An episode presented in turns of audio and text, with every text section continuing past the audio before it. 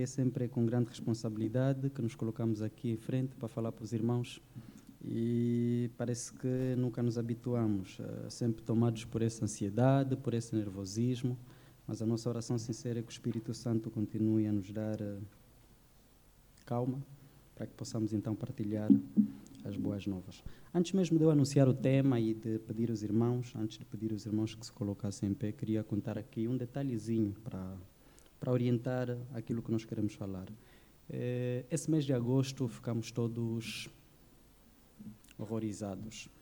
Eh, a nossa fé ficou abalada. Aconteceram dois eventos que provavelmente tenham passado ao acaso dos irmãos, e me estou a referir ao facto do Haiti, um país que por si só já é dos mais pobres do mundo, ter sofrido um abalo sísmico, e o Afeganistão, que até então já era considerado um dos países mais violentos do mundo e foi tomado por um grupo ultraviolento ainda, né? Um grupo ultraviolento que comete atrocidades várias em nome de um Deus. E a reflexão no meio disso tudo é, provavelmente sejamos, estejamos, ou seja, indiferentes, mas quando nós pensamos que entre as vítimas diretas e indiretas, quer do sismo no Haiti, quer eh, das barbaridades, dos horrores que todos os dias nos chegam no Afeganistão, provavelmente e com muita certeza estarão lá pessoas como eu, como irmão, que acreditam na bondade de Deus, que acreditam Deus não é só o criador, também é o sustentador e como diz a palavra, Deus é o guardião fiel do seu povo. Imaginem o que é estar eh, nessa atmosfera, nessa turbulência. Imaginem os nossos irmãos o que devem estar a pensar. É natural que tenham pensado que Deus se tenha esquecido deles. É natural que tenham duvidado de que realmente Deus existe. Eu andei a pensar ao longo desses dias que palavra podia eu levar para confrontar um haitiano, para confrontar um afegão. Não é fácil chegar lá e dizer apenas que Deus sabe tudo, que Deus está no controle. É preciso muita autoridade.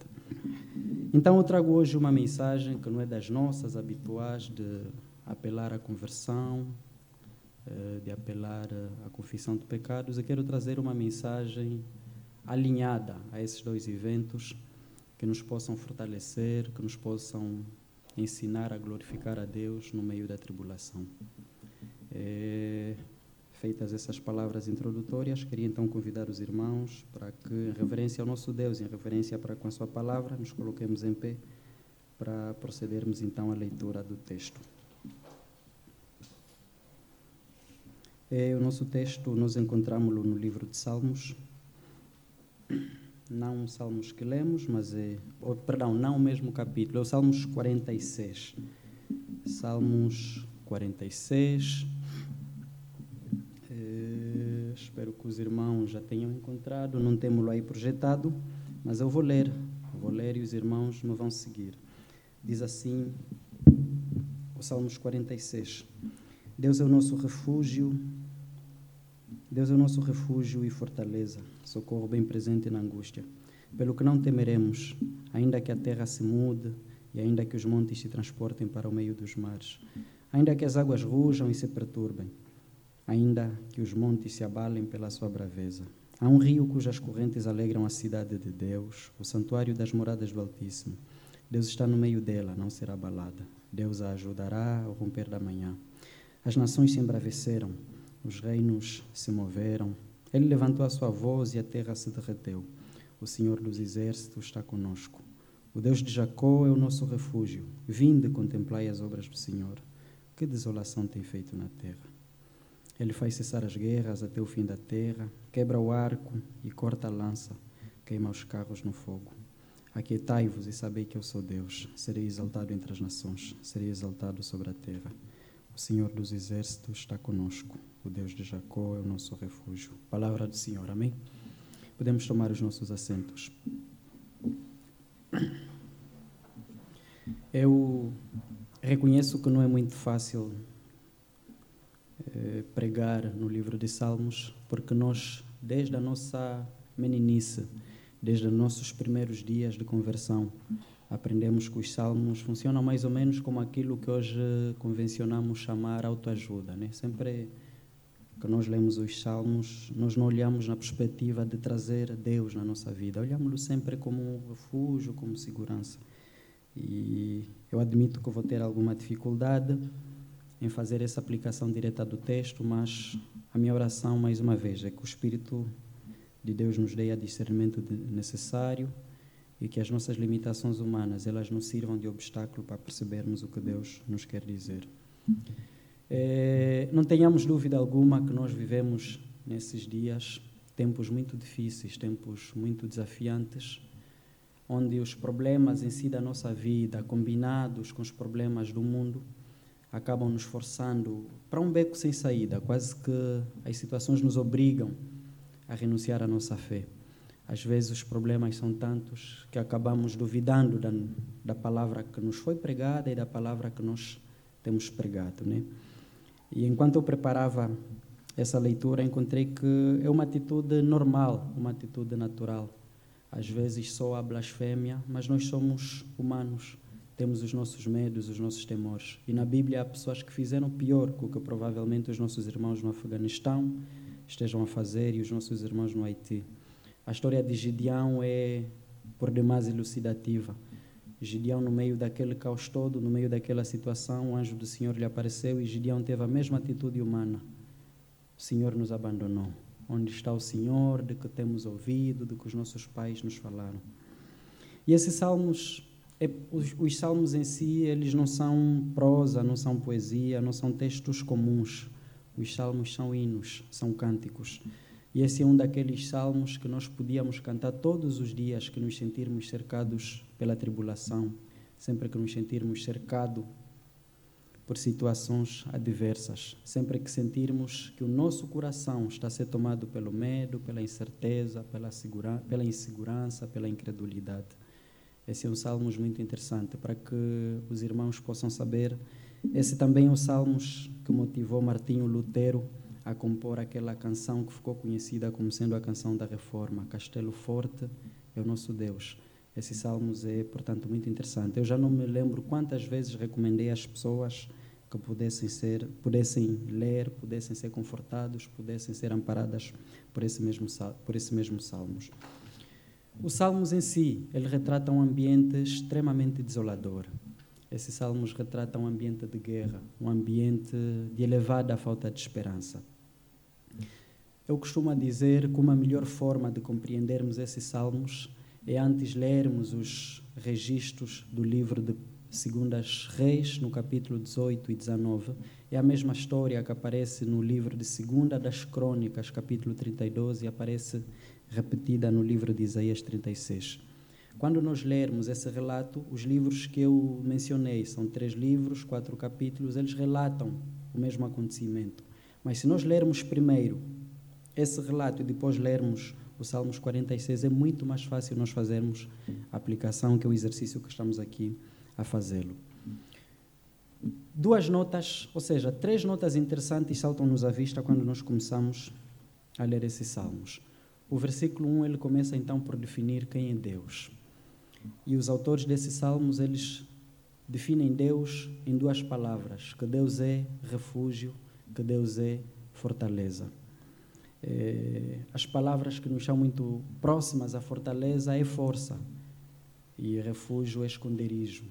Deus é isso no meio da tribulação. Deus é isso no meio da dificuldade. E, e posta essa definição, os autores do Salmo dizem que quando nós assumimos, quando nós temos essa compreensão de que Deus é refúgio, Deus é fortaleza, nós sabemos que o nosso Deus é socorro bem presente em tempo de angústia. A palavra bem presente, ela aqui transmite a ideia de plenitude, transmite a ideia de intensidade, transmite a ideia de constância. Ou seja, era pegarmos na palavra bem presente e colocarmos assim: socorro pleno na tribulação, socorro intenso na tribulação, socorro sempre presente na tribulação. Tribulação são adversidades, são problemas, são angústias. Por isso é que a mensagem para hoje é Emanuel, Deus presente está. Normalmente quando nós falamos Emanuel, vem-nos logo a narrativa do nascimento de Jesus Cristo e será chamado Emanuel, que traduzido é Deus conosco. É muito interessante, meus irmãos, é lindo ler esse texto. Hoje, quando nós percebemos uh, as nossas lutas constantes, os nossos problemas, eles vão e rapidamente voltam para nós. E ficamos perplexos, ficamos perdidos. E muitas vezes somos tomados por um sentimento de autopunição, de autocomiseração. Pensamos que estamos a pagar por algum mal. Às vezes chegamos a pensar que mais do que estar a pagar, somos merecedores. E isso inquieta a humanidade, isso cria muita confusão na vida das pessoas. Fundamentalmente para aquelas pessoas que, como nós, gostavam acreditar, como diz o Salmo 121, que Deus é o guardião fiel do seu povo. Por isso é que eu fiquei triste, por isso é que fiquei revoltado quando aconteceu o abalo sísmico no Haiti, quando aconteceram as caramuças que têm estado a acontecer no Afeganistão. Qualquer um de nós, se for transportado àquela realidade, eu não sei como é que reagiria. O, o Haiti é a segunda vez que tem um abalo sísmico. É um país que ainda nem se tinha recuperado do primeiro. É um país que, por si só, antes do primeiro abalo sísmico, já era dos países mais pobres do mundo, irmãos. Imaginem os nossos irmãos lá o que é que devem ter pensado. Deus nos abandonou. Mas aqui o Salmo mostra-nos uma esperança. O Salmo diz que Deus não nos abandonou. Esse salmo, como disse, os salmos são cânticos. E aqui nós podíamos dividir esse salmo em duas estrofes. Uma primeira estrofe que vai até o versículo 6 e outra que vai do 8 ao 10, porque o 7 é o coro. O Senhor dos Exércitos está conosco. Isso se repete no versículo 11, né? isso fica bem claro, bem claro ainda. Esse retrato que o salmista nos traz aqui quando nós pegamos o versículo 12 e o 13, o que nós queremos fazer aqui é um exercício de ensino, de aprendizagem, tentar fazer uma aplicação naqueles textos que nos são muito mais familiares. O versículo 12 e o versículo 13, eles retratam uma espécie de fim do mundo. Eles retratam um cenário que nós não imaginamos poder passar por ele. E temos estado a passar nisso também. O Haiti realmente, essa situação do abalo sísmico que nós encontramos aqui, pelo que não temeremos, ainda que a terra se mude e ainda que os montes se transportem para o meio dos mares, ainda que as águas rujam e se perturbam, ainda que os montes se abalem pela sua braveza. Né? É um cenário catastrófico, é um cenário incrível, um cenário de fim do mundo avisado. E o salmista, os autores desse texto começam exatamente por nos chamar a atenção. Tudo isso vai acontecer, mas ainda assim, nós não temeremos a Deus. Eu creio, irmãos, e não sou apenas eu, muitos dos irmãos aqui também creem que essa é a revelação de Deus. Essa é, por excelência, a palavra de Deus. E eu creio que não é por acaso que a Bíblia, no, no livro de Apocalipse, re, reiteradas vezes, ela fala sobre a coroa da vida. O livro de Apocalipse muitas vezes fala sobre a coroa da vida. E há vezes que o texto vem na, na forma de imposição. Ser fiel até a morte. Ser fiel até a morte. E em outros capítulos, em Apocalipse, diz: Aos que vencerem, ser-lhes dado a coroa da vida. Tribulações na nossa vida, elas vão ocorrer. Não adianta perguntar por que razão, não adianta, elas vão acontecer. E nós somos marcados pelo pecado. E nós ainda trazemos essas marcas do pecado. E nós, diante de Deus, nós somos indignos. E nunca, essa nossa, essa nossa condição de pecado, nós nunca vamos entender os desígnios de Deus. E é Paulo que diz: Quem, pois, conheceu a mente do Senhor? E nós não conhecemos. Às vezes pensamos que a nossa caminhada com Deus ela se resume no conhecimento que nós temos dele, mas nós não conhecemos Deus. Nós não conhecemos Deus na dimensão que nos permita conhecer o caminho dele. Nós estamos andamos desviados, desalinhados do propósito de Deus. E ninguém pensa que nós viemos aqui na igreja para conhecermos Deus a ponto de sabermos os mistérios. Não, nós somos fiéis a Ele. Deus é que nos conhece. E Deus é que nos vai registrar no livro da vida. Não é nós conhecer Deus e registrar. Nós vamos, vai chegar um momento que nós vamos estar naquela situação constrangedora de chegar lá e dizer a Deus: Nós conhecemos Deus, nós cantamos, nós pregamos. E a Bíblia diz que Ele vai dizer: Apartai-vos de mim, que eu não vos conheço. E a tribulação ela tem que trazer à nossa memória exatamente isso: que Deus caminha no meio do povo. A história de Israel ela foi marcada por muitos deuses. O relato que motivou esse, esses salmos, ele diz que os judeus que estavam a ser governados por Ezequiel tinham, tinham sido sitiados pelo exército assírio do rei Senaqueribe. Eles não tinham hipótese, não tinham chance alguma de fugir. E Senaqueribe, entre muitas afrontas que fez aos judeus, ele diz que Deus algum conseguiu parar a nossa fúria. Não será o vosso Deus.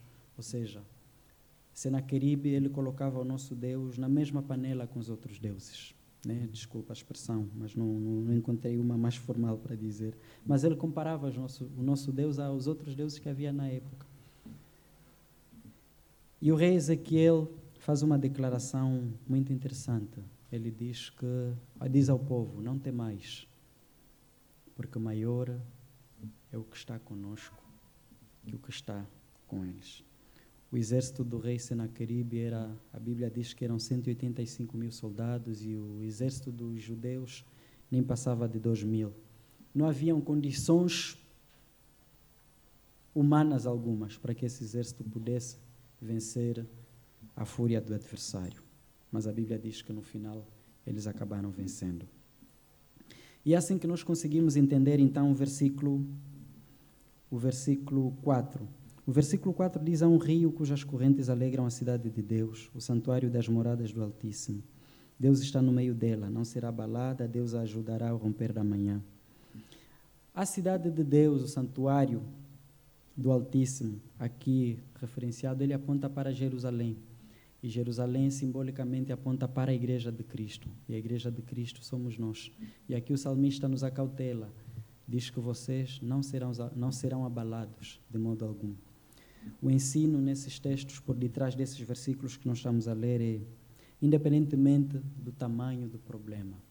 Ainda que o problema seja tal que a terra mude de lugar, que haja marmotos, que haja terremotos, que haja, haja sismos, hajam doenças sem cura na nossa vida, nós, de modo algum, poderemos temer, pois o Senhor dos Exércitos está conosco, o Deus de Jacó é o nosso refúgio o último versículo, o último versículo dessa canção é o Aquietai-vos e sabei que eu sou Deus. Nas outras versões diz: parem de se preocupar, porque eu sou Deus. Nada que possamos fazer muda os acontecimentos.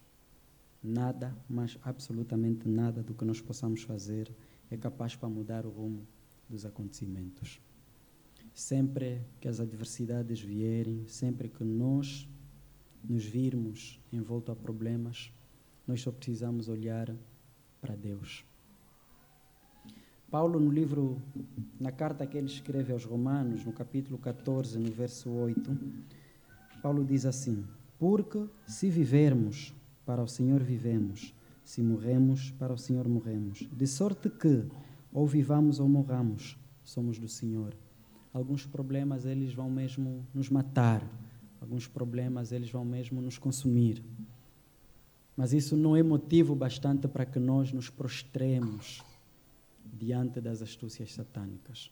O diabo aproveita os problemas para colocar em nós uma dúvida muito grande sobre a bondade de Deus, uma dúvida muito grande sobre a misericórdia de Deus. Os salmos que nós lemos, o 23, no começo, ele termina com uma palavra imaginem aquelas pessoas que por muito tempo, por muito tempo conheceram Deus apenas lendo o último versículo desse salmo. Eu já sabia os salmos em decor, mas acabei esquecendo, por isso vou só procurar para não correr para não correr algum risco. O último versículo é interessante, porque muitos de nós baseamos a nossa caminhada com Deus olhando nesse último versículo. Certamente que a bondade e a misericórdia me seguirão todos os dias da minha vida e habitarei na casa do Senhor por longos dias. O habitar na casa do Senhor é a promessa, é o que realmente todos nós lutamos para que possamos ver os nossos nomes registrados no livro da vida e ter uma glória maior que aquela que nós temos vivido aqui. Mas a bondade e a misericórdia de Deus nós a questionamos sempre que temos problemas, nós questionamos. Sempre que os problemas vêm, sempre que nós oramos para que eles passem, sempre que nós jejuamos para que eles passem, e eles não passam. E nós começamos a questionar: E muitas pessoas já viveram uma situação de maior constrangimento, que é deixar de acreditar no que nós pregamos. Muitas pessoas deixam de acreditar e algumas pessoas até são um bocadinho mais ousadas, mais astutas, porque elas esperam o passar da tribulação para voltarem a acreditar em Deus. Eu já ouvi, conheço muitas pessoas que faziam assim: é para vou esperar que a justiça reine na terra, que a paz reine na terra, que as desigualdades entre países, entre pessoas, que a pobreza acabe, para voltar a acreditar em Deus, porque de outra maneira eu não posso acreditar.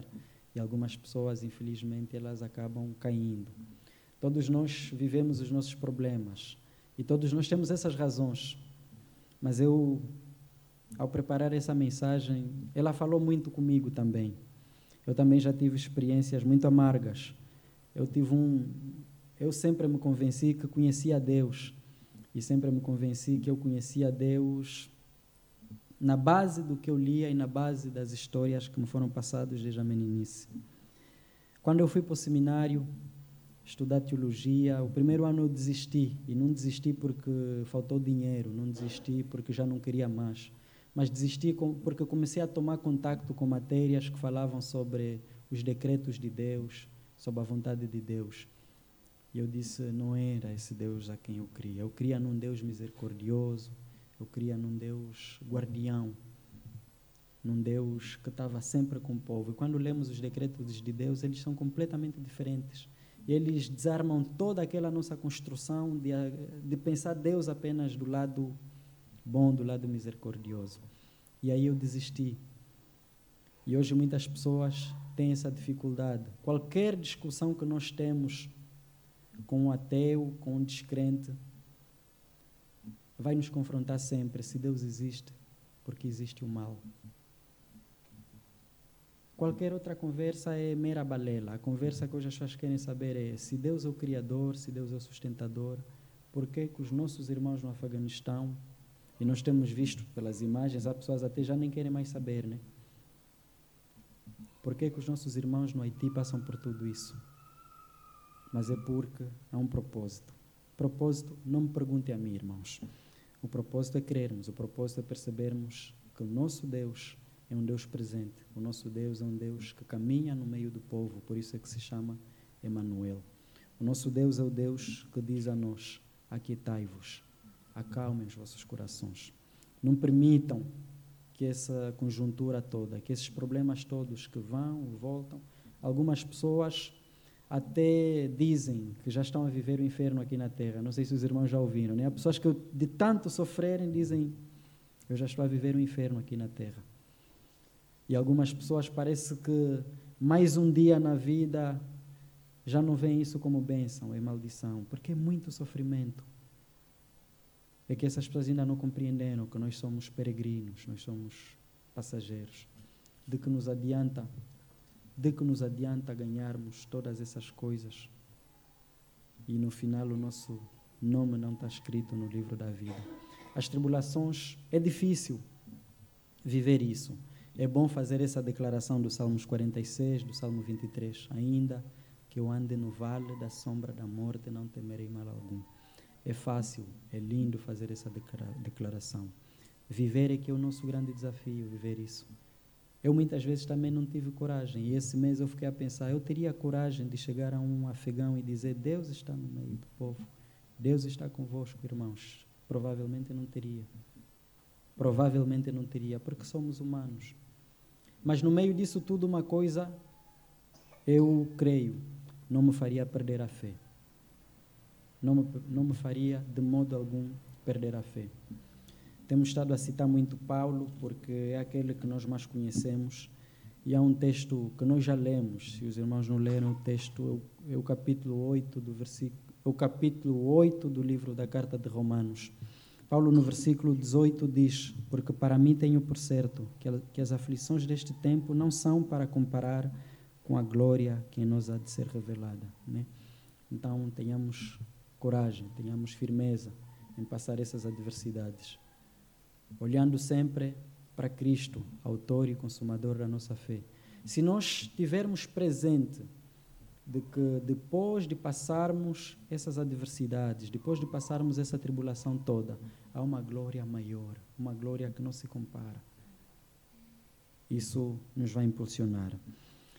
E no, no versículo 31 desse mesmo capítulo 8, Paulo, como que perguntando aos romanos: Que diremos, pois, diante desses problemas? Se Deus é por nós, que diremos, pois? E o versículo 35 é o que nós mais conhecemos, né? O versículo 35 do capítulo 8 de Romanos, capítulo 8 de Romanos diz: Quem nos separará do amor de Cristo? A tribulação ou a angústia, ou a perseguição, ou a fome ou a nudez, ou o perigo ou a espada. Que consolo. Que bom ouvir isso. Melhor ainda é podermos dizer isso às pessoas que têm algum problema aqui se pudéssemos criar um desvio à norma do português, eu, eu comecei por dizer é bom ouvir, é melhor dizer, e aqui uma, um desvio à norma é mais melhor ainda viver isso. Não existe em português mais melhor. Mas é, se é, é bom ouvir, é melhor transmitir. Vamos juntar o bom e o melhor, fica mais ou menos. É mais melhor ainda vivermos isso. E é o que nos tem faltado. Eu recebi muitos telefonemas de pessoas eh, que eu, quando passo dificuldades, peço para elas orarem para mim. E elas me ligavam e diziam: Mas não é que Deus nos abandonou? Não é, não é normal. Não é normal. O Afeganistão novamente. As imagens então são chocadas, irmãos. São chocantes. Mas não é que Deus nos abandonou. E eu comecei a pensar: oh, é, é difícil viver isso. Como notas finais dessa nossa meditação. Primeiro, em momento algum, esses salmos nega a tribulação aos crentes, em momento algum. Quem lê o versículo 1 fica claro que em momento algum ele nega a tribulação. Então não nos vamos a chegar a Deus pensando que estaremos isentos das tribulações. Longe disso. E hoje parece que é isso que nós queremos, que a igreja nos diga isso, que chegai-vos a Deus, porque os vossos problemas vão estar resolvidos. Não. Não é isso que esse salmo diz. O salmo também admite que nós temos os nossos motivos para temer. Temos os nossos motivos. O versículo 12 e o versículo 3 são motivos bastante para temermos.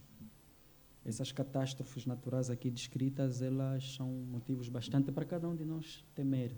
Mas o salmo nos diz: ainda assim, isso não é o bastante para que esse vosso temor abale a vossa fé, para que isso gere alguma descrença. E para terminar, o Salmo diz que Deus é maior que, as, que qualquer circunstância. Por isso é que Ele é refúgio, é força e socorro bem presente. O nosso Deus é Emmanuel, o Deus presente o Deus que caminha no, no meio do povo, o Deus que caminha com o povo. Provavelmente, se ele fosse apenas Deus, teríamos as mesmas dúvidas que Senaqueribe teve. Senaqueribe ouvia falar de que os judeus têm um Deus, que é o Deus de Jacó. E para ele, o Deus de Jacó não passava de mais um Deus como qualquer outro. O que Senaqueribe não sabia é exatamente que o Deus de Jacó, o Deus de Abraão, de Isaac e Jacó, que é o nosso Deus, não é só um Deus, é o Deus que presente está. É o Deus que caminha no meio do povo. É o Deus que, quando nós andamos nos vales, Ele também sente. Ele sofre conosco. E quando estamos na bonança, esse Deus também conosco está. Por isso eu recomendo os irmãos, sempre que se virem cercados pelos problemas da vida, sempre que se virem forçados a negarem a palavra a qual os irmãos acreditam, e a palavra a qual os irmãos declararam para os outros. Lembrem-se disso. Aquietai-vos e sabereis que eu sou Deus. Que o Senhor seja exaltado, que o Senhor seja glorificado nas nossas tribulações. Que nós não sejamos levados a pensar que fomos entregues à nossa sorte. Deus está presente. Eu não sei quais são as lutas de cada um dos irmãos, mas o certo é que todos nós temos as nossas lutas. E eu louvo a Deus para aqueles irmãos que não têm essa luta. Mas a Bíblia diz que estejam preparados para a diversidade que vos espera. A A Bíblia diz que alguns, nesse preciso momento, não vivem as mesmas lutas que eu vivo, que o outro irmão vive, mas sejam preparados. E que quando vocês passarem por essa tribulação, que Deus vos traga a memória que Ele está presente. Vamos terminar com uma palavra de oração. Deus, nós te louvamos e nós te bendizemos porque o Senhor caminha no meio do povo. Nós te louvamos porque o Senhor nos tem dado livramento no meio a tanta dificuldade, Pai. Ensina-nos mais uma vez, Deus, a sermos fortes, corajosos e valentes. Não apenas a fazer essas declarações de que o Senhor caminha conosco, mas de termos essa ousadia, esse atrevimento de chegar no irmão que vive problemas, que vive cercado por tribulações, que o Senhor aí está presente, Pai. Livra-nos do mal, ó Deus, e abençoe grandemente aqueles irmãos que, estando no Afeganistão ou no, no Haiti, têm glorificado o Teu nome no meio de muitas tribulações, ó Deus. Seja com a Tua igreja, Deus. Sara a Tua igreja, sara enfermidades, eh, sara qualquer problema, Deus e tire de nós esse espírito de autocomiseração, de autopunição, esse espírito de pensar que nós estamos a pagar pelos nossos próprios males, esse espírito de pensar que somos culpados por algum mal, Pai, porque nós não sabemos nada de Ti. O Senhor eh, é livre para agir, para fazer as coisas quando quer. Nós oramos pelo advento de um novo tempo, um tempo que a justiça seja reposta na terra, um tempo que a paz volte, que a alegria volte. Um tempo de fé, um tempo que nós possamos olhar para Ti como autor e consumador da nossa fé. Te louvamos mais uma vez pela Tua palavra, Deus, porque ela é eficaz, porque ela nos adverte, porque ela nos ensina. Ela não só nos fortalece, mas quando é necessário, ela também nos confronta. E obrigado por esse ensino. No nome bendito de Jesus, que a Tua graça e a Tua paz nos acompanhem todos os dias da nossa vida e que, ainda que possamos viver tentações, nos lembremos do teu amor. Nos lembremos do teu amor, Senhor. Aquieta o nosso coração, no nome de Jesus. Amém.